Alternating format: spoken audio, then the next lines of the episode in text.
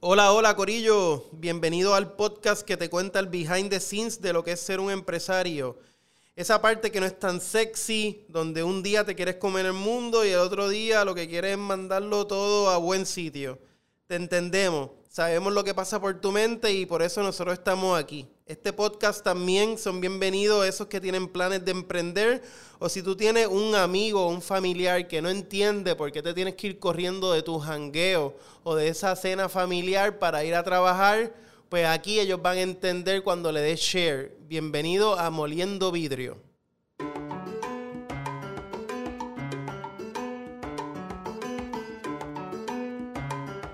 Buenos días, este es otro episodio de Moliendo Vidrio, el podcast que habla las realidades del empresarismo en Puerto Rico y hoy tengo el placer de, hablar y conversar durante este tiempo con dos personas que yo creo que son la cara de lo que es la innovación en lo que es la agricultura, Marisol y Jesús de Amazar. Un placer tenerlos aquí.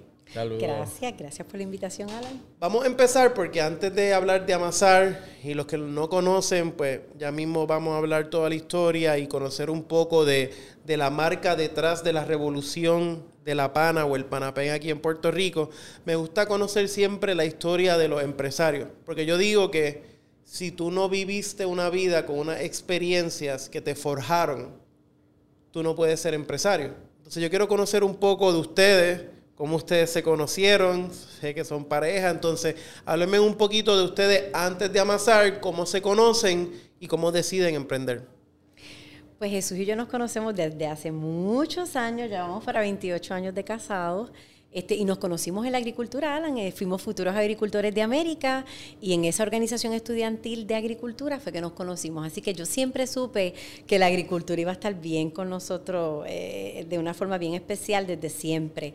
Este, y pues antes de amasar yo era educadora, ¿verdad? Eh, me, soy microbióloga y tengo maestría en bioquímica, pero... ¿Dónde dabas clases? Di clase en el Instituto Tecnológico de Manatí, di clase en la UPR de Utuado, en Mayagüez también y en la escuela pública. Siempre nivel, bueno, este, universitario. Intermedio superior y universitario, exacto. Eh, maestra, al final estaba como maestra de matemáticas y ciencias. Cuando diste clase en el sistema público, ¿dabas clases de agricultura o...? No, matemáticas y ciencias eres una matemática y una sí, científica. Sí, eso nos, gusta mucho. Y que la agricultura también tiene que ver, es Estamos aplicando todo eso, pero antes, antes de eso, pues las raíces agrícolas me crié en una finca de, un agricultor de café y de guineo, así que yo creo que eso siempre estaba ahí y vi las dificultades, vi los retos que tenía mi papá este, en ese proyecto de finca, ¿verdad? Así que esa es mi historia, Jesús. Bueno, Jesús, te toca a ti. Bueno, yo bien parecido, obviamente, como dice Marisol, empezamos, estábamos, éramos futuros agricultores los dos, que es la organización que menciona Marisol. Yo vengo también de una finca de, de, café. Nosotros teníamos beneficiado en mi casa, así que le tengo mucho aprecio, ¿verdad? Lo que es el proceso de café. Pensé toda la vida que yo iba a terminar haciendo algo de café. Este, eso era mi sueño, pero este, o, o lo que pensaba que iba a pasar, eh, después de eso, pues estudié ingeniería en Mayagüez, ingeniería química. Sangre verde. Eh, sangre verde. como las camisas que tienen puestas.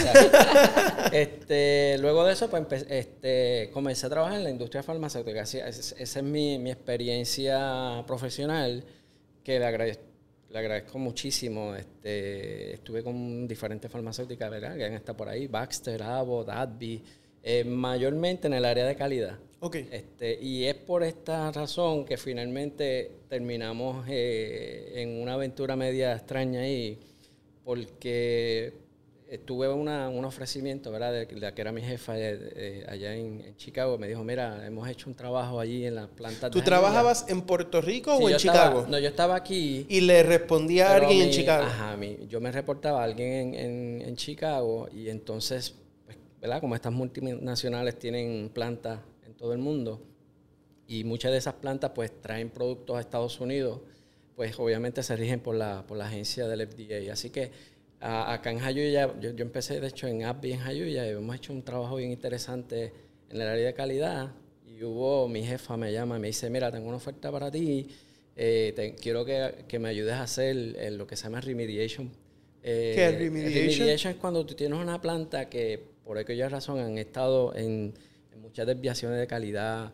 La FDA ha ido por allí, como decimos ya. ¿Qué en le va mal? Le han, ido- le han dado hasta el, hasta el cocote y, y hay que arreglarlo. O sea, que se implementan un- unos procesos ¿verdad? De, de- de calidad, de, de procedimiento, para ponerte en cumplimiento otra vez.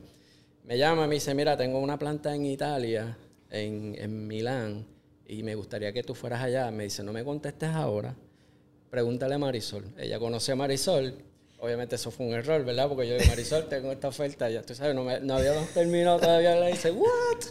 Así que, por, así que estam- caemos allá en, en- En en Italia. Italia. Ah, ¿usted vivieron en Italia? Esto es nuevo, yo no sabía. Sí, fuimos expatriados dos años. Cuenta, cuéntame un poquito Dos de esa vida allá. de Milán. Oh, este, Esa fue una experiencia espectacular, Alan. de- Y- y eh, me imagino- Abre, abre ojos a una escala increíble. hay muchas personas que piensan en Italia y lo que piensan en moda o la pasta o todo.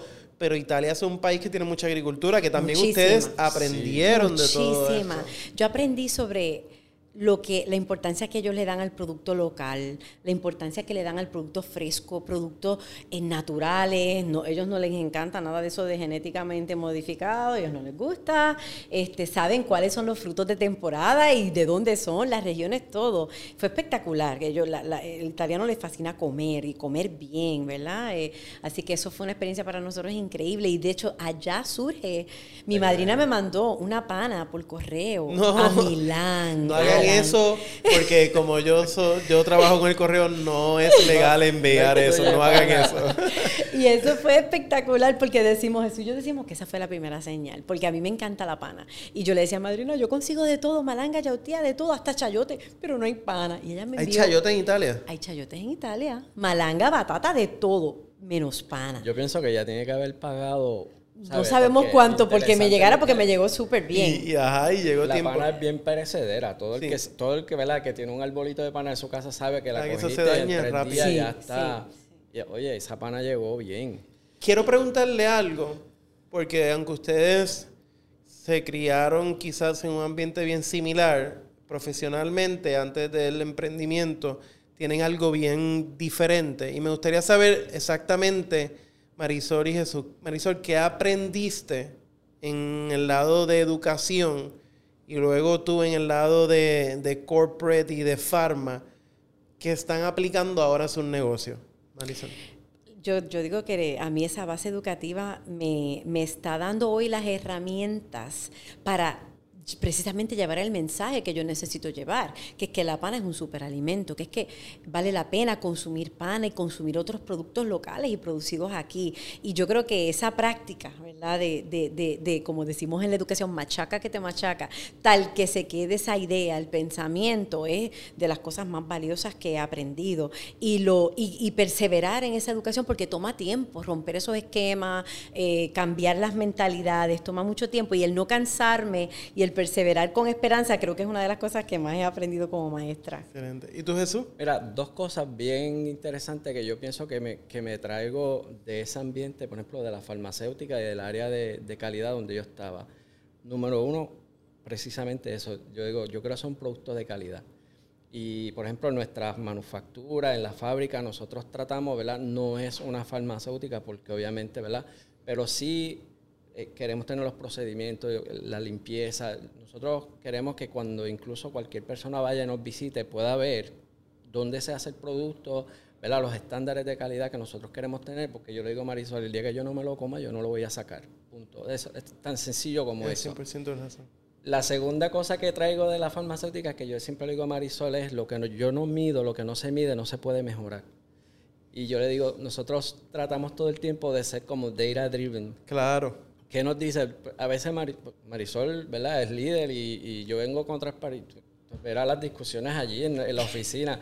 Al final yo digo, vamos a dejar que la data hable. ¿Sabes? ¿Qué dice la data? Obviamente hay unas cosas que tú no puedes medir, ¿verdad? Pero casi siempre cuando se trata de, no, vamos a hacer esto, vamos a hacer lo otro, pues yo de, vamos, vamos a medir. Vamos a dejar que la data sea la que nos diga por dónde nos vamos a ir. Me encanta la parte de las discusiones porque Brands es un negocio familiar eh, y sí, atrás de lo que se ve al frente hay muchas conversaciones difíciles. Pero lo que tú estás diciendo, Jesús, para mí es bien interesante porque específicamente en Puerto Rico, eh, como todo el mundo sabe, pues, Puerto Rico cae en una crisis económica que muchos dicen que empieza con que se van las 936 y, y siempre se habla de que el puertorriqueño pues no creó una industria de farmacéutica, pero gracias a Abranzos Puerto Rico yo he conocido a muchas personas que vienen de la industria de farmacéutica implementan ese conocimiento y ese skill set de, las muchachas que hacen Love Pineapple, eh, que hacen sus jabones, ustedes, hay muchos emprendedores que están haciendo eso, así que, que, es una manera bien interesante de ver cómo nosotros sí le sacamos un valor a eso y seguimos emprendiendo y creando una, una industria de manufactura local que al final del día es lo que necesitamos, no tanto una manufactura extranjera. Claro, Alan, porque no solamente, ¿verdad? Las 936 y todo el mundo sabe que había una economía que pues, se movía más, ¿verdad? Que ahora que estamos en, tratando de, tener recuperación, pero no solamente fueron ingresos, sino conocimiento. Y ese conocimiento está aquí. Y hay mucha experiencia, hay mucho allá afuera, eh, y, esto se está dando poco a poco, que tú ves unos... Yo, yo he visitado muchos sitios que yo digo, qué chévere, mira cómo, cómo lo están haciendo, qué, qué innovador, y innovador en el área de la agricultura o esto, pero realmente ya eso... Pero te das cuenta que alguien, alguien de farma está detrás. Lo trajo para acá, o sea, que eso está ahí y y algo que no se puede perder en Puerto Rico, tú sabes. Excelente. Y, ahí, Alan, añadiendo un poquito, yo veo que es tan especial porque los que precisamente trabajaron con FDA, porque eran los expertos de farma, ahora muchos emprendiendo en cosas de alimentos, así que traen todo ese conocimiento, el bagaje, que, que esa experiencia, y creo que tenemos la oportunidad de ofrecer unos productos increíbles de una calidad con, una, con un cumplimiento, ¿verdad? Según todas esas regulaciones que son fuertes cumplirlas. En la agricultura pasa mucho, a veces los agricultores, algunos se quejan un poquito, no, pero, y yo les digo, se puede, vamos que se puede. Este, y creo que estamos dando un poquito el ejemplo de eso. Claro, y es, imposible intercambiar algo que estaba ya hecho por algo que están haciendo pero si nos dimos cuenta todo un país es que lo que teníamos no necesariamente era nuestro. Entonces vale la pena subir esa cuesta para construir algo que de verdad y que amasarse a la planta que da esos trabajos que, dan, que, pagan bien. Entonces quiero entender un poco bien, volviendo a la historia de Milán, que me fascina, porque ustedes vuelven y de dónde sale amasar, desde el nombre hasta por qué vamos a trabajar con pana, por qué no simplemente vamos a hacer tostones congelados y vender como hacen mucha gente. ¿Cómo llegaron aquí? Fue, yo creo que, honestamente te lo tengo que decir, yo creo que el universo conspiró bastante. Mi, este, mi mamá siempre dice el universo conspira a tu favor. Sí, pues te lo digo que el universo de la pana conspiró. Primero que el, el, que me conocía sabe que yo siempre decía que era mi vianda, porque en esa época yo pensaba que era una vianda y aprendí allá en Italia que era una fruta. Este, madrina me envía la pana. y eh, allá había una comunidad de filipinos bien alta y decíamos, wow, a los filipinos les gusta la pana y acá no llega la pana. Después me encuentro con, con unos amigos que también están trabajando algo con Pana, eh, eh, Yajaira y Josué, y coincidimos, estamos en España visitándolos a ellos, y está el dichoso, un festival en Madrid que es el más, eh, como el más importante de ellos, y me puedes creer que era el del Santo de la Agricultura, San Isidro Labrador. O sea, era como que todo por aquí y por allá, Pana por todos lados. Este, y estando allá hablando con ellos, dijimos, vamos a regresar a Puerto Rico, pero pues la decisión fue bien difícil. Jesús, decidimos que Jesús iba a retirar de la farmacéutica. Y es un trabajo que pagaba bien.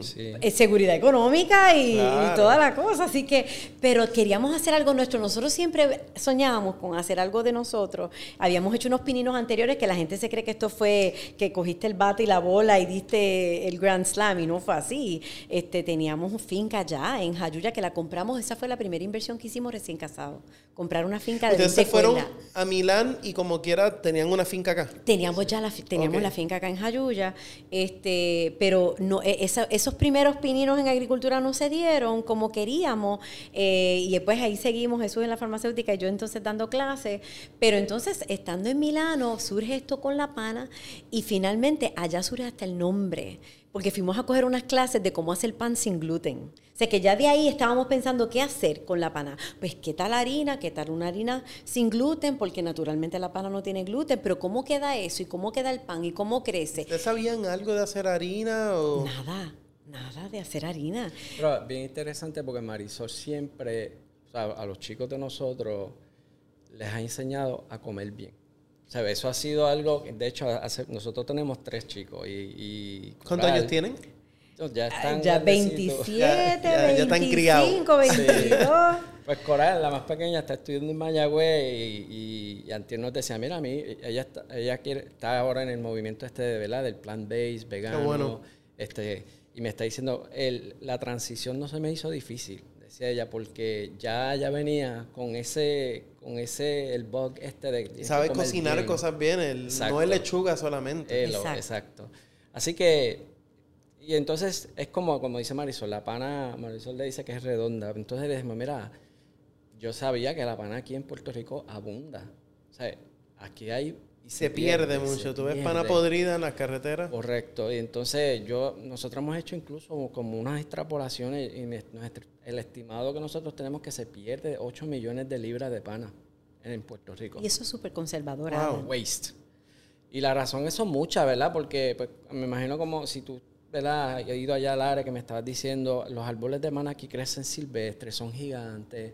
Eh, dos árboles son de Doña Pancha, tres son, de Don Juanito. Y, o sea, montar algo con la pana, pues solamente Marisol y, otro loco ahí que se ponen a hacer algo. No, sí, y en Puerto Rico, porque por ejemplo, de parte de mi esposa, Perlares, pero de parte de mi mamá, nosotros tenemos una tierra en Caimito, pero yo creo que hay como un hay, algo en Puerto Rico donde nuestros abuelos mantenían la finca, los abuelos se murieron, los hijos no quisieron arreglar la casa, se pelean por esa herencia, sube una deuda del crimen y todas las familias con que yo hablo tienen tierra en algún lugar, que hay palos de pana, que nadie va y recoge, y, todo eso pasa. Eso, es algo que pasa en todo Puerto Rico. Así que todo eso son unidos decían, pues mira, y es un súper alimento en algún momento vamos ¿Cómo ustedes sabían que era un súper alimento? Lo vamos descubriendo, ¿verdad? En, toda, yo digo que nosotros... ¿En dónde encuentran contenido para leer tanto, de la pana? Mira, nosotros estamos, nosotros decimos en Amasal que nosotros estamos redescubriendo la pana, ¿verdad? Eh, porque la pana llega precisamente al Caribe para resolver un problema de malnutrición. Y nosotros estamos rescatando eso otra vez, ¿verdad? Y sabrá Dios qué propósito habrá con la pana eh, pronto, pero nosotros lo que primero queremos es posicionar a Puerto Rico, ¿verdad? Eh, como ese gran productor de pana organizada con unos productos de valor añadido que ofrecen mucho más. Hay un ejemplo como esto que tú acabas de describir en el mundo. ¿Hay un país que está haciendo esto con la pana?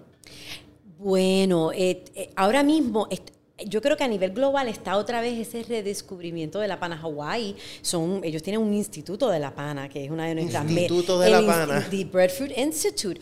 Pero otra vez, están ellos, están bastante como nosotros, no te creas. Nosotros estamos, de hecho, allá hay una compañía que me llamó para preguntarme cómo hacíamos la harina y demás, que en eso Puerto Rico está... Esto está excelente, lo Siendo que pionero, porque pues en eso, ¿verdad? Y, yo, y somos, porque hay otros lugares que han hecho harina de pana, este, a poquita escala. Yo creo que casi todos más o menos como en sus marcas listo fuera salimos juntos, pero nosotros somos el primer blend, la primera mezcla basada en harina de pana en el mundo entero que trae la conveniencia de que es más fácil hacer el pancake, que es más fácil hacer la cremita de desayuno, ¿ves? Eh, porque ya tiene una mezcla y, el, ser humano está buscando conveniencia, que, es lo más fácil, pero a la vez nutritivo, y estamos ofreciendo algo como eso. Cuando tú dices eso, más allá de, los productos que en mi casa se consumen y vendemos en, en brands bien, ¿cómo se siente ser el primero en el mundo en hacer algo?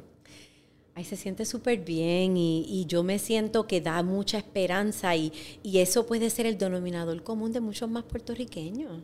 Este, yo lo veo, pienso que está el potencial, creo en el boricua, creo en lo que estamos haciendo y si Amasal sirve para dar un poquito de ejemplo y ánimo en eso, pues enhorabuena. Lo que nos falta es más unión todavía con todo eso. Yo lo noto en los puertorriqueños cuando ven el producto y dicen, no, eso es de pana, eso es de Puerto Rico, yo lo quiero y, le agradecemos a ustedes que nos ofrecen esa plataforma para llegar a tantos boricuas por ahí. Jesús, quiero entrar un poco en hacer un deep dive en lo que es el, el negocio explícame por qué el nombre, pero también quiero que me hable un poco de la logística. Tú creces tu propia pana, tú se la compras a gente, como esa fruta, si quieres levántala para que, para que la cámara la vea. ¿Cómo, la pana. ¿Cómo eso termina este empaque tan lindo en una góndola en supermercado? Explícame ese proceso. Eh, primero, lo del nombre que lo mencionaste, eh, yo, yo soy como que a mí me gusta tener un norte Sabíamos que queríamos hacer algo en agricultura, llegamos a hablar de, ¿verdad? Obviamente de la pana, está allí, está disponible, está subutilizada en Puerto Rico, pero yo quería como que ese, esa brújula que me dijera, por ahí vamos. Y un día estábamos, eh, estábamos en estas clases, que, eh, unas clases en Italia, culinaria, súper chévere. Hicimos pasta, hicimos gnocchi, hicimos... Y estábamos un día así, yo dije, Marisol, ya yo tengo el nombre, es amasar.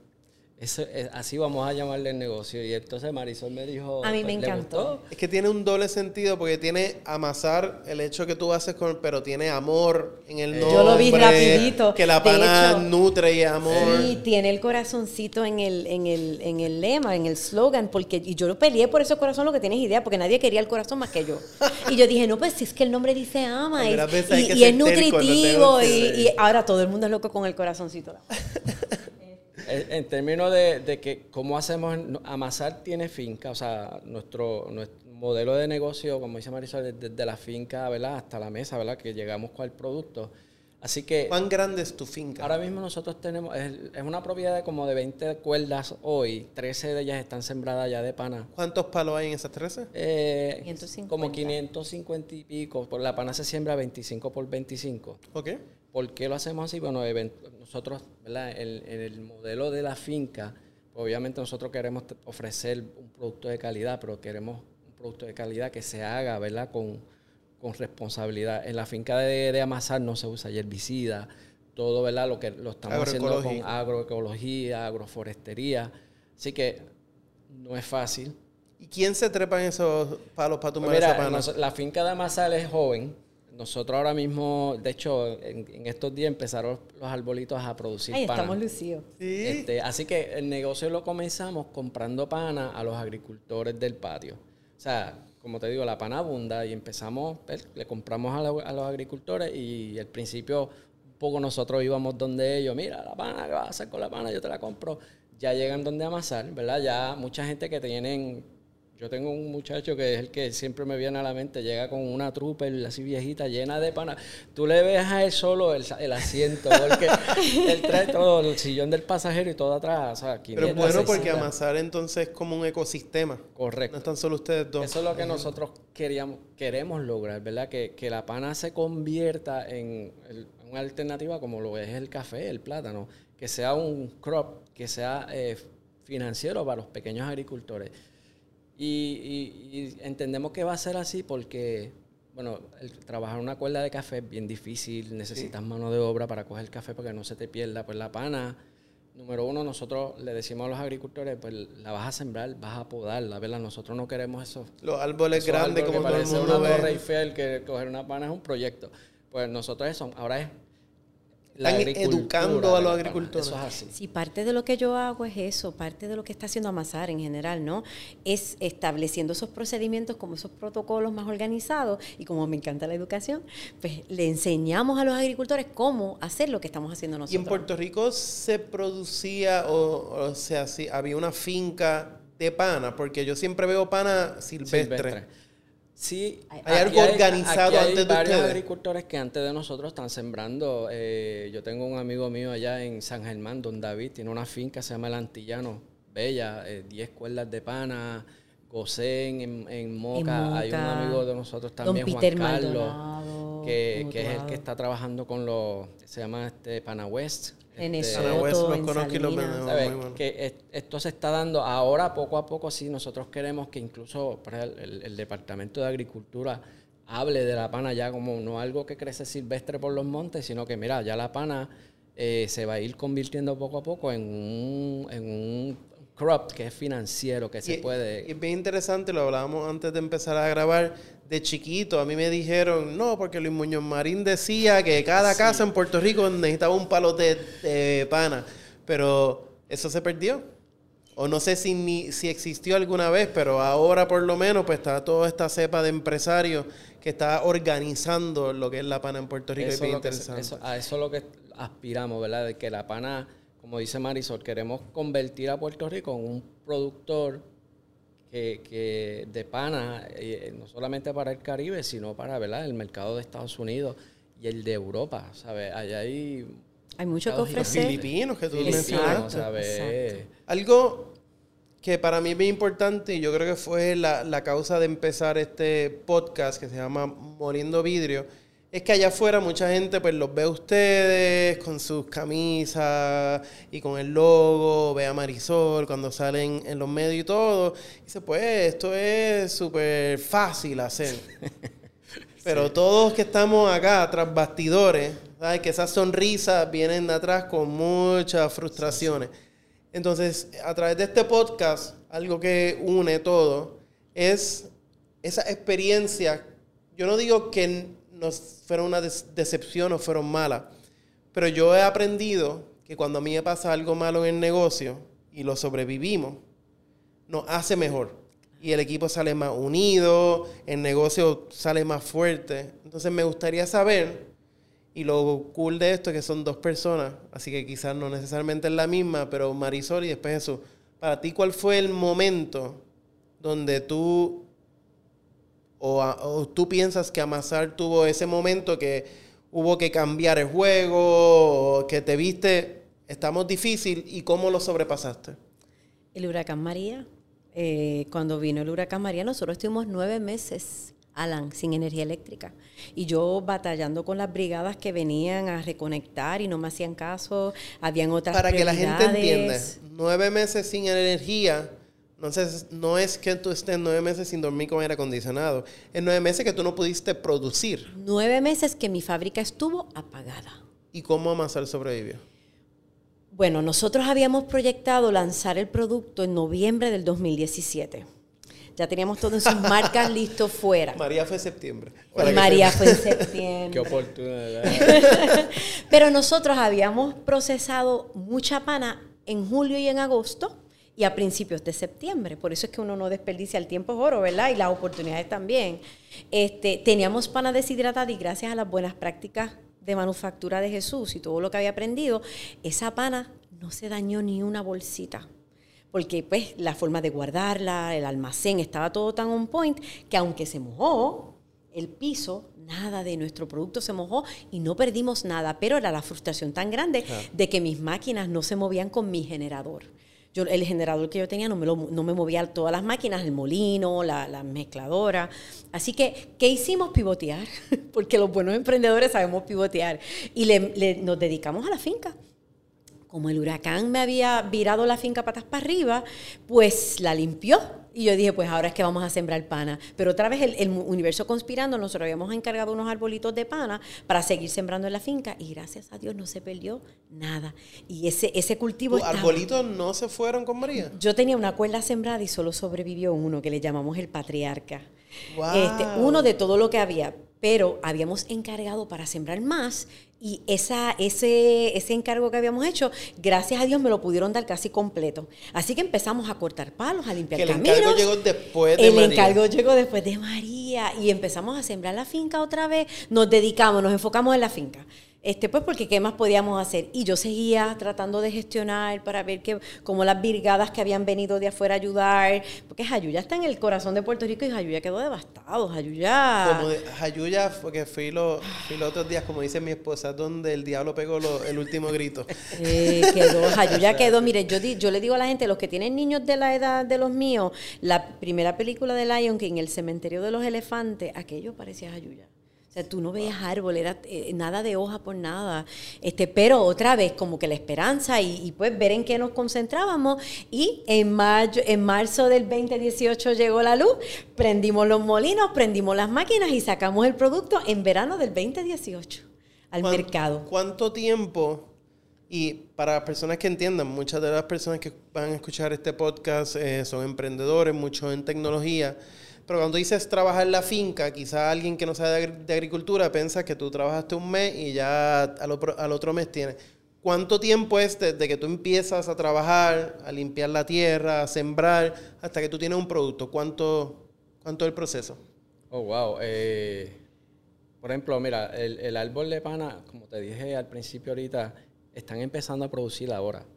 Marisol está hablando de que nosotros estábamos sembrando porque pivoteamos la finca después de María. en- Ahora, ah, espérate, Ahora es que ahora es están que los de María están pariendo. Sí, Correcto. ahora. Eso se llama paciencia, señores. Eso te dice, o sea, y entonces pues, también mencioné que no usamos herbicidas. Eh, mencioné que estamos en Ayuya, allá da sol por la mañana, lluvia por la tarde, que es bella para la pana, o sea, un ambiente, pero también para los yerbajos. O sea, mantener, mantener una finca de forma agroforestal es, es difícil pero lo correcto. O sea, nosotros lo queremos hacer porque sabemos que es lo correcto para el producto, para el planeta y, lo hacemos con mucho cariño, pero no deja de ser, no, no dejas de moler vidrio en, mantener una finca con esos estándares. Para ti, María fue el momento más difícil de amasar. Bueno, sí, claro, María fue uno de los momentos. Eh, y ya que Marisol habló de María, otro, otra cosita que, que nos ha pasado en amasar y, quiero verla compartirlo también este, eh, me dijiste que están los, em, los, empresarios, los, los entrepreneurs allá afuera, ha sido la distribución, Alan. ¿Sabes? Ha sido bien fuerte. Para, para, amasar, nosotros obviamente empezamos, pues, tú sabes, nosotros solos, yo le digo a Marisol, Marisol tiene un Lancer color negro y yo, yo le digo la Ramser, porque eh, ahí es que lo cargábamos de acá y empezamos por ahí con ese, con ese mambo, pero después hicimos, ¿verdad? Los, los primeros eh, deals de, de, distribución y, pues yo vengo de la industria de ¿Cómo aprendieron todo ese No sabíamos nada de la ley 75. conocimos la ley 75 de Hardway, ¿sabes? Yo pensaba, mira, tú haces Explícanos qué es la ley 75 para los que no están escuchando. Básicamente es la ley que rige... Eh, ¿verdad? Los procesos de distribución en Puerto Rico es una ley del 1963, ¿verdad? Si no me equivoco.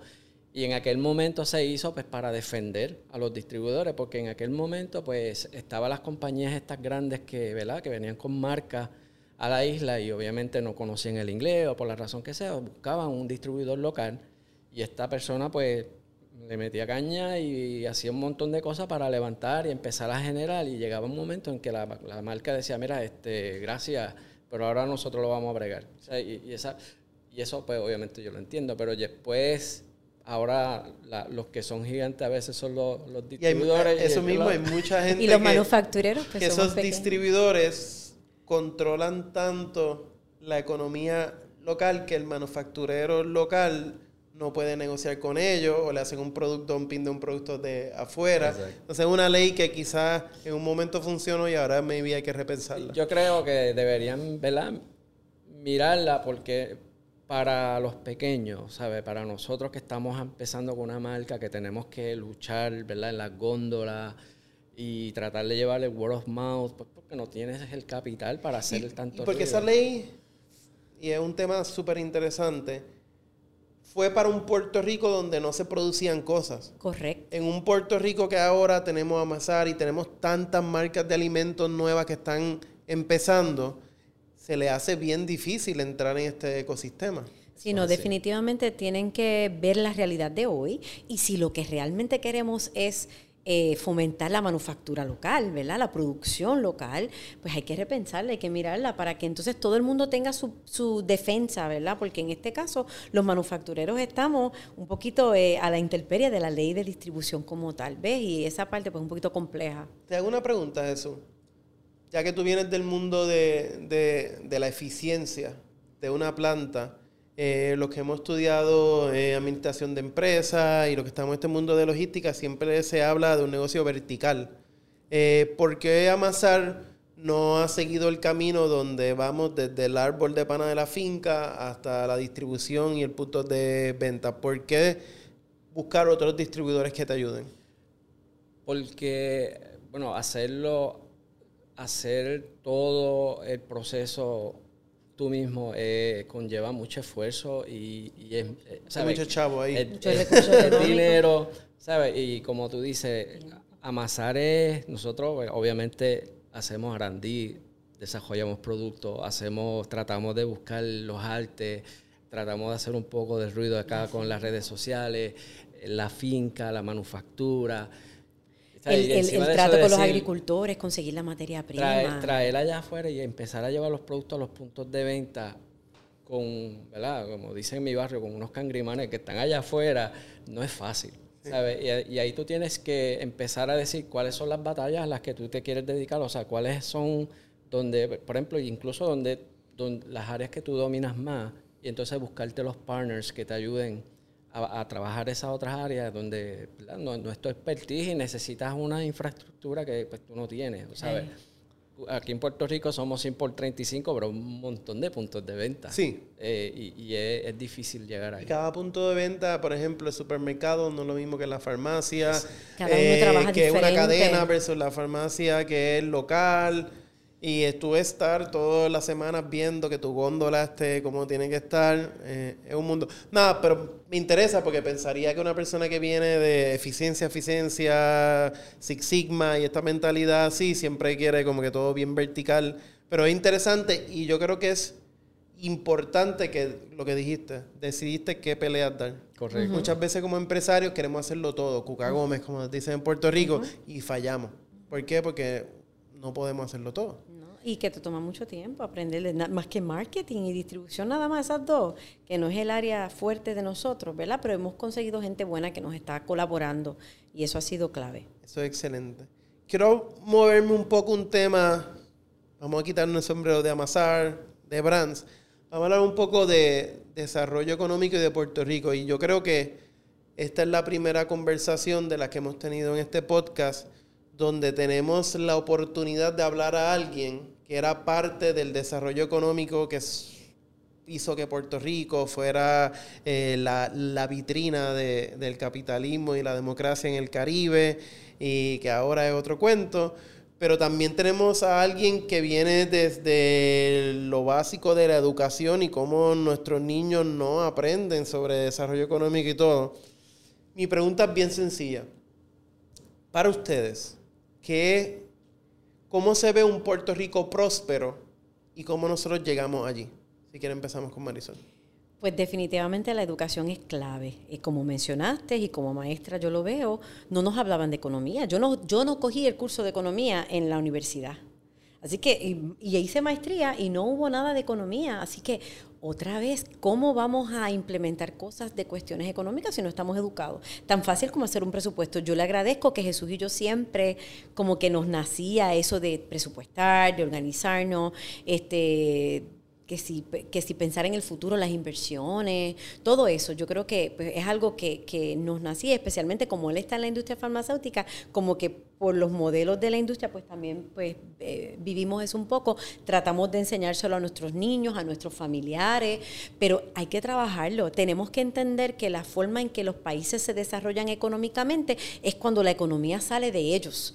Eh, y es lo que parte de ese modelo holístico que en Amasar estamos tratando de hacer es involucrarnos en la comunidad. Tenemos tres escuelas adoptadas y yo ya le compro pana, yo le doné árboles de pana a las tres escuelas. Con, la promesa de comprarle esa pana a ellos y que ellos tengan esos ingresos. ¿Y dónde son estas escuelas? Hay una en Ciales, una en Utuado y una en Jayuya. Este, la Antonio Tuya, eh, la Antonia Serrano y la Escuela de Frontón de Ciales. Yo soy de Ciales. así que ese compromiso. de amasar, pero me encanta. Y, ya le compramos pan a una de las escuelas y el director compra tinta, papel, arregla las fotocopiadoras con ese dinero. Así que yo digo, más gente tiene que hacer eso, pero cuando las compañías somos de aquí y tenemos ese compromiso con la comunidad, eso se da. Así que por eso, esa es una de las razones más por las cuales desarrollar esa economía social ¿verdad? de la comunidad. Excelente. Jesús, ¿qué, ¿qué hace falta en Puerto Rico para que de verdad seamos ricos? Mira, yo creo que Ahora que yo estoy en, este, en este campo de la manufactura, yo, yo, sueño o aspiro a pararme frente a una góndola en un supermercado y mirar y que al menos el 50% de los productos que yo vea en esa góndola sean de aquí. Te voy a parar un momento ahí y vas a seguir, pero esto es extremadamente importante. Yo crecí en una casa, estoy seguro que la mayoría de los puertorriqueños que me decían, si eso es de Puerto Rico, eso no es bueno. Mejor es lo de afuera. No tan solo eso que tú dices se hace con gente como Amazar que crea producto, pero ¿cómo tú le cambias el chip a los puertorriqueños? Sí, eso es un reto. Porque, por ejemplo, yo te digo, eh, nosotros, yo siempre digo que los, por ejemplo, ¿verdad? Eh, esto es parte de, de, de, dónde tú estás, de cómo funciona, porque, por ejemplo, ahí a veces la gente dice, mira, los productos de aquí son más caros. Y la realidad es que tú tienes, tu, estás poniendo a, David contra Goliat. A veces tú tienes unas manufacturas allá afuera que vienen, que se producen cosas por tonelada, llegan acá a unos precios absurdos. Y tú tienes un agricultor o un manufacturero pequeño de acá que está haciendo, moliendo híbrido, ¿verdad? Como se, como se llama este, este, esta conversación, pues obviamente al principio pues esos precios un poquito más altos, pero la realidad es, que es lo que nosotros decimos amasar, no es que son más caros, es que tienen más valor. Y eso es bien diferente, ¿verdad? Como nosotros decimos, mira, el producto de nosotros de amasar, pues no solamente hay nutrición, ¿verdad? En la pana, hay nutrición en el producto, sino hay una gesta que se está haciendo allá, allá en la finca, en lo que hacemos, porque sabemos que es lo correcto, pero no es fácil, ¿sabes? Lograr hacer, mantener una finca a trimmer, el que hace sus patios todos los sábados en la casa, sabe que, que eso lleva esfuerzo. Pero nosotros volvemos, lo hacemos porque es lo correcto y estamos convencidos que esa es la dirección a la que debemos seguir. Yo, le quiero añadir un poquito a eso que dice Jesús, Alan.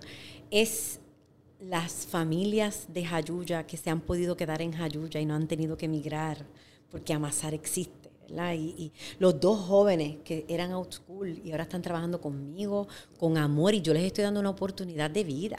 Eh, una, señora de mi edad que trabaja conmigo y este es el primer carro que se compra, ella, porque trabaja en Amasar. Y, yo creo que esas historias eh, eh, tienen que decirse. Y, cierro con esto un poquito eso. Claro. ¿Cómo tenemos que, porque dijiste que decíamos que lo de afuera era mejor, de hecho en agricultura hay unos términos que son bien tristes. Decíamos que la China era la China americana. Y la otra era americana, porque aquella Y tú dices, ¿pero ¿cómo va a ser si la de aquí puede darse igual de bonita y está más nutritiva? Nosotros recibimos unos voluntarios hace poco, de todos estadounidenses, ninguno latino para nada, y varios de ellos son veganos, varios son celíacos que no comen gluten, ¿verdad? La, la, harina de nosotros es sin gluten. Y la señora me decía, Marisol, yo estoy impuesta a comerme cosas sin gluten que saben a cartón. Y ella me decía, esto sabe rico, tus pancakes, tus waffles. Ella no podía creer. Y yo le decía, mira, lo estoy haciendo aquí contigo, mira, le eché la leche, le eché huevo, le eché esto, tú estás viendo cómo lo estoy haciendo. Y ella, ella no lo podía creer.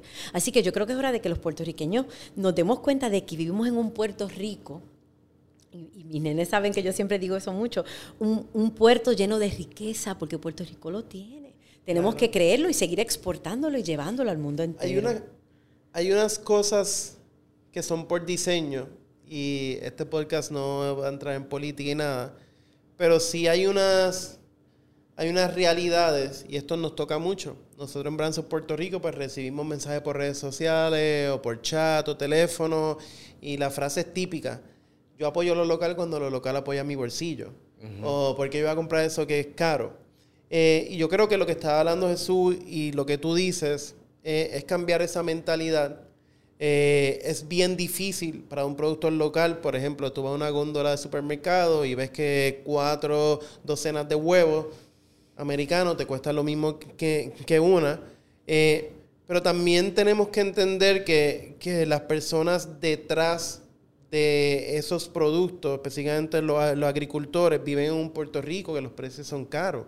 Entonces, si nosotros queremos productos locales baratos, significa que el que lo hace va a ganar menos de lo que es el mínimo federal y no va a tener para vivir. Y uno empieza y trabaja y a la misma vez, mientras más lo apoyas, más sube la producción, más bajan los precios.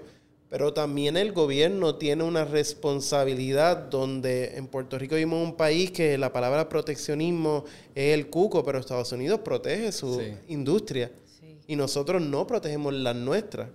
Entonces, somos víctimas de un product dumping que una familia en precariedad económica, pues por más que ellos quieran apoyarte, pues si tú estás pelado, pues tú quieres tirar el peso, pues tienes cuatro muchachos que tienes que, que alimentarlos. Entonces también eh, se hicieron unas cosas por diseño, hay que cambiar y se está cambiando no necesariamente por diseño, porque la economía quebró y o te va o eres como Amazar o como Brands o como las 160 marcas que están en Brands que se ponen a emprender, pero también el consumidor y el gobierno tienen una responsabilidad porque la economía, siempre yo lo he dicho, no es que tú subes el salario mínimo es que tú subes el salario mínimo, pero ¿qué significa con esos productores que ahora pues tienen que cortar porque son los costos? Son un rompecabezas que tiene muchas piezas que hay que atacarlas todas de una, no es solamente una a la vez. Y es un tema bien interesante. y al final del día, que es lo que yo digo, la decisión final, en el momento donde ese producto abandona la góndola y, y pasa al carrito, de, la toma el consumidor.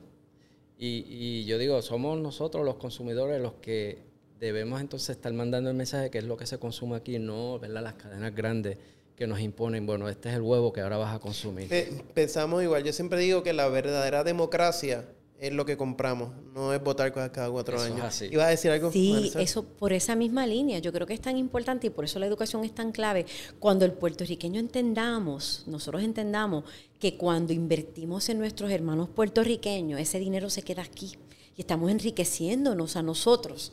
Eh, ahí es donde va a haber ese cambio, ese, cambio de mentalidad, porque no es pensar, no, que, que son unos careros que me están queriendo. No, es que ustedes no saben lo que han empobrecido a otra gente, a otros países, el que vendan cosas sin fair trade, ¿ves? Que, por ejemplo, ese término que es trato justo, que es trato eh, equitativo y, eh, al, agricultor, a todo el mundo en el canal, ¿no? Que es lo que tratamos nosotros de hacer. Y, por ejemplo, en Amasar, otro, otra cosa que estamos haciendo es eso. Yo le, nosotros somos los mejores que estamos pagando básicamente la pana en Puerto Rico, porque como hija de un agricultor que yo veía que tenía que luchar tanto por vender los guineos que producía y el café, yo siempre decía, no, esto hay que pagarlo justo. Yo sé lo que cuesta treparse al palo de pana, tumbar las panas y cargarlas, lavarlas y después continuar todo el proceso. Así que yo digo que yo le tengo que pagar al agricultor el precio que y pagárselo al momento, que es otra cosa. A veces los hacen esperar. No, no, no. Yo pienso, si, si vamos a valorar al agricultor de corazón y con acción, vamos a pagarle lo que merece ese, ese fruto, ese producto.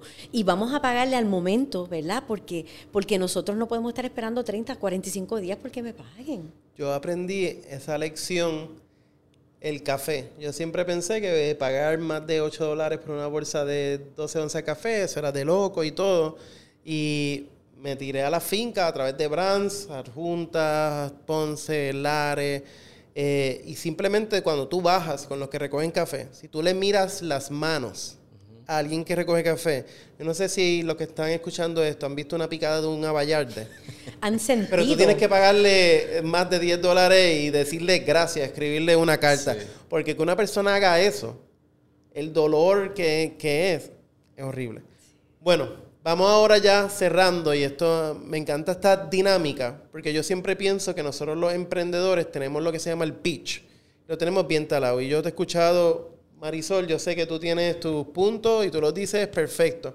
Pero ahora vamos a jugar un juego donde yo les voy a decir cinco palabras. Yo quiero que ustedes me digan lo primero que se le viene en la mente. Yo voy a empezar con Marisol. Así Jesús va pensando y no se mete en problemas. Pero la idea es que yo digo una palabra, cada uno me dice la primera palabra que se le ocurre y después una oración explicando. Son cinco. Vamos a empezar. La primera, pana.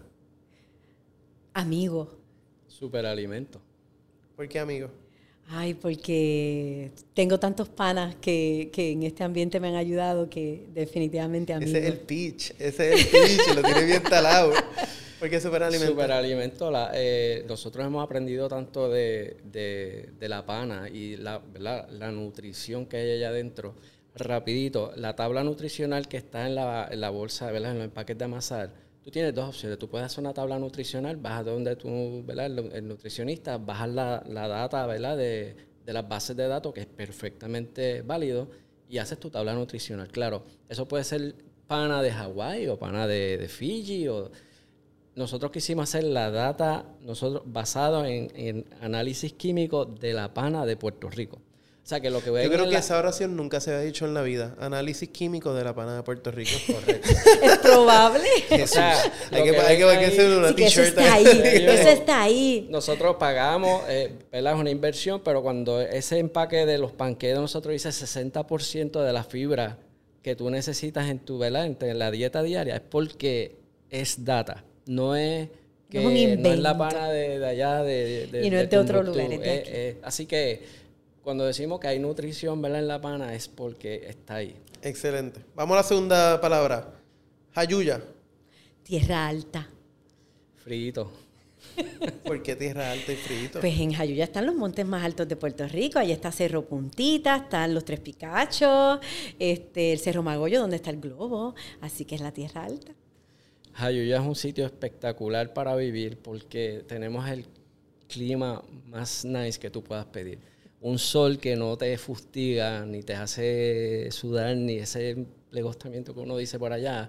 Y por las noches un frito que te permite dormir sin aire acondicionado. Bueno, la tercera palabra, y estaba directamente a Jesús, 936. Fue progreso. Marisol. Eh, continuar. ¿Por qué fue progreso y por qué continuó? Bueno, la 936 fue un tiempo donde hubo, ¿verdad? Este, la, economía en Puerto Rico se, movió. todo el mundo sabe que había, ¿verdad? Dinero en la calle, muchos profesionales estaban trabajando. Yo pienso que hicieron su aportación a, la economía del país. ¿Qué pasó después? Si debieron haberse quedado irse, ¿verdad? Yo imagino que esos son otros 20 pesos pero sí tuvieron un impacto en la isla positivo. Sí, yo más que la vida continúa, no podemos, las cosas cambian y tenemos que podernos ajustar, hacer los cambios pertinentes y, pues tal vez gracias a Dios a que se fueron las 936, están emergiendo todas estas compañías nuevas. Perfecto. La cuarta, negocio familiar. Se puede. un reto. Cuéntanos tú por qué, por qué él se puede. Porque mucha gente nos ha dicho que tengamos cuidado como pareja, eh, somos los fundadores los dos y garateamos, como dijo Jesús ahorita, muchas veces. Pero como nos respetamos tanto, yo respeto muchísimo a Jesús con toda esa experiencia que él tiene de la industria farmacéutica y yo sé que él a mí, con esta base de educar, de hablar y de trabajar con los agricultores, con la gente, con los empleados, Así que, pues, se puede, hay que organizarnos y jamás tú vas a permitir que la relación de familia se afecte. ¿verdad? Porque para mí eso va primero, él es mi esposo, primero que, que partner del negocio. Pero pues, también se puede. Es un reto porque, por eso mismo, ¿verdad? Porque, o sea, Amasar es un woman-led company. Y yo estoy súper claro con eso. Y Marisol Chávez dice, la última palabra del business, del negocio que vamos a hacer, pues obviamente te toca a ti.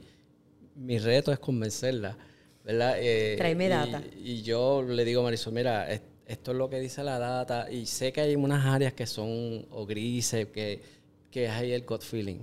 Y pues yo, típicamente Marisol tiene razón. Cuando nos vamos en ese mambo, pero... Pero yo lo escucho mucho. No deja de ser un reto, ¿sabes? Eh, sí levantarse por la mañana. Se ve, levantarse uno temprano y lo primero que uno dice, en vez de un buenos días, ahora cómo está, mira Marisol, que no, tengo, no hemos enviado tal cosa. este, pero nada, pero como dice Marisol, se puede. Es un reto, no es fácil. Creo que el respeto hay que Hay que estar ¿verdad? bien claro y, tener mucho cuidado, hacerlo, ¿verdad? Como, No es que uno tenga la... como es que se hace, pero hasta ahora no ha, no ha ido muy bien y este, pero no deja de ser un reto. Excelente. Y la última que es una ñapita, una doble. Jesús. Eh, estabilidad. Marisol. Eh, emprendedora. Eh, encantadora. ¿Por qué estabilidad? Ay, porque él es tan organizado y tiene tanta experiencia que en los momentos donde yo me siento un poco perdida, pues él trae esa estabilidad, eh, la información, mira Mara, yo creo que esto lo vamos a solucionar así, así, así. Este, así que definitivamente. ¿Por qué emprendedora? Emprendedora y encantadora porque cuando la data incluso me dice que esto está medio, esto está obvio, esto está chavado. Marisol era que me dice, no, tranquilo, vamos, ya sabes, no pierdas la fe, este, vamos, vamos para adelante, esto se va a arreglar, o sea que yo creo que es una combinación bien, bien interesante que, ¿verdad? que lo, que es la fe, lo que es tener el sueño, no, no nos desenfoquemos para adelante. A veces cuando tú tienes, diablo, dices dos más dos, cuatro, no, no pare más nada, tú sabes. Eh, y en eso, pues Marisol, y es encantadora. Yo, Marisol, siempre que hay una cámara, yo digo, Marisol, dale para adelante porque tú te ves más guapa que yo. no, pero me encanta. Y una vez eh, alguien me dijo, a mi hermano y a mí, que también somos socios, me dijo, Alan, tú eres el acelerador y eres el freno. Yo creo que ustedes tienen esa misma Sí. química. Eso, Es sí. Yo veo que a Marisol siempre para adelante, para adelante, para adelante y siempre Jesús atrás preocupado. Esa misma dinámica, exacto. Sí, y yo creo que ambas cosas son importantes. Y, y en la medida en que llegamos al happy medium, ahí es que por eso creo que Amazar ha tenido el éxito que ha tenido, ¿verdad? Porque yo creo que hemos hecho un montón de cosas en un tiempo récord eh, con una empresa que es difícil porque de la finca a la mesa es complejo. Este, pero es eso, eh, yo voy aceleradita, aceleradita y Jesús, este, pues también me empuja en muchas ocasiones, pero en otras eh, me dice, Mara, pero aguántate, vamos a pensar esto bien, vamos a estar seguros de que es por aquí la cosa. Bueno, chicos, con eso llegamos al final de esto que es Moliendo Vidrio. Gracias por su tiempo. Yo creo que hay muchas lecciones que salen de aquí, pero lo más importante es que se puede. Eh, y Puerto Rico tiene muchas familias con mucho potencial para hacer empresas como esta. ¿Algunas últimas palabras que quieran para la gente que nos está escuchando? Hay que, que apoyen al puertorriqueño eh, con acción, porque decimos que lo local está de moda. No, no puede estar de moda, tiene que estar en el carrito. Este, tiene que estar en esa orden de, brands, tiene que estar eh, de esa forma en las visitas agroturísticas. En, en, yo, por ejemplo, digo mucho, yo compro los regalitos de Navidad con todos los productos de aquí. Yo no tengo necesidad de comprar cosas de afuera si aquí hay riqueza. Así que yo creo que eso es bien importante eh, y no solo amasar a tantas otras compañías puertorriqueñas que existen. Eh, yo creo que eso es importante. Realmente de corazón apoyemos lo local con la acción. Jesús. Nada, mis palabras es darle las gracias a ustedes, a Brand, por, por, est- por este espacio, porque nos permiten llevar la voz por lo que hacen, porque obviamente son un puente, ¿verdad? Para poder llevar al producto que estamos haciendo aquí con mucho cariño, mucho amor a, los hermanos que están allá afuera, este, felicitarlos por lo que han hecho también, ¿sabes? Son, ustedes están ahí como ejemplo a, a otros que están allá afuera y, y ahí vamos todos, ¿verdad? Porque vamos como dijo Marisol, se puede. Yo creo que hay espacio. La competencia aquí en Puerto Rico no somos nosotros, los emprendedores, los que estamos haciendo productos. La competencia de los puertorriqueños es el producto que llega de allá afuera. Y, y eso está claro. Así que nos ayudamos entre todos. Este, siempre estamos ahí que necesitan allá los muchachos molcajete, los que hacen las tortillas, las tasty free. Eso se tiene que dar porque todos vamos a crecer y, y hay un mercado gigante allá afuera para todos. Bueno, mi gente, pendiente al próximo Moliendo Vidrio. Marisol y Jesús, gracias por su tiempo. Gracias, Gracias a ti, a Alan. ustedes. Te esperamos allá en Jayuya. Claro. Pronto. Bueno, mi gente, acaban de escuchar eh, una conversación súper interesante con Jesús y con Marisol de Amasar. Como ustedes pudieron ver, son dos personas totalmente diferentes. Jesús es esa mente calculadora de proceso y que todo esté bien. Y Marisol lo que quiere es comerse el mundo y educar a todos sobre los beneficios de la pana. Además de obviamente aprender todo lo que aprendimos de pana, ya tenemos como un bachillerato. Yo creo que la lección más importante de este episodio se trata un poco de la innovación y cómo de verdad llevar algo que todos los días lo vemos como algo normal a algo extraordinario. Todos pasamos por las calles de Puerto Rico, o los que no están aquí hemos pasado y vemos panas tiradas en el piso. Esta pareja hizo un desperdicio en un producto de valor añadido y ahora mismo pues están exportando. Así que empecemos a ver lo que vemos en la calle todos los días como una oportunidad y ahí es donde de verdad está el éxito. Seguimos, mi gente.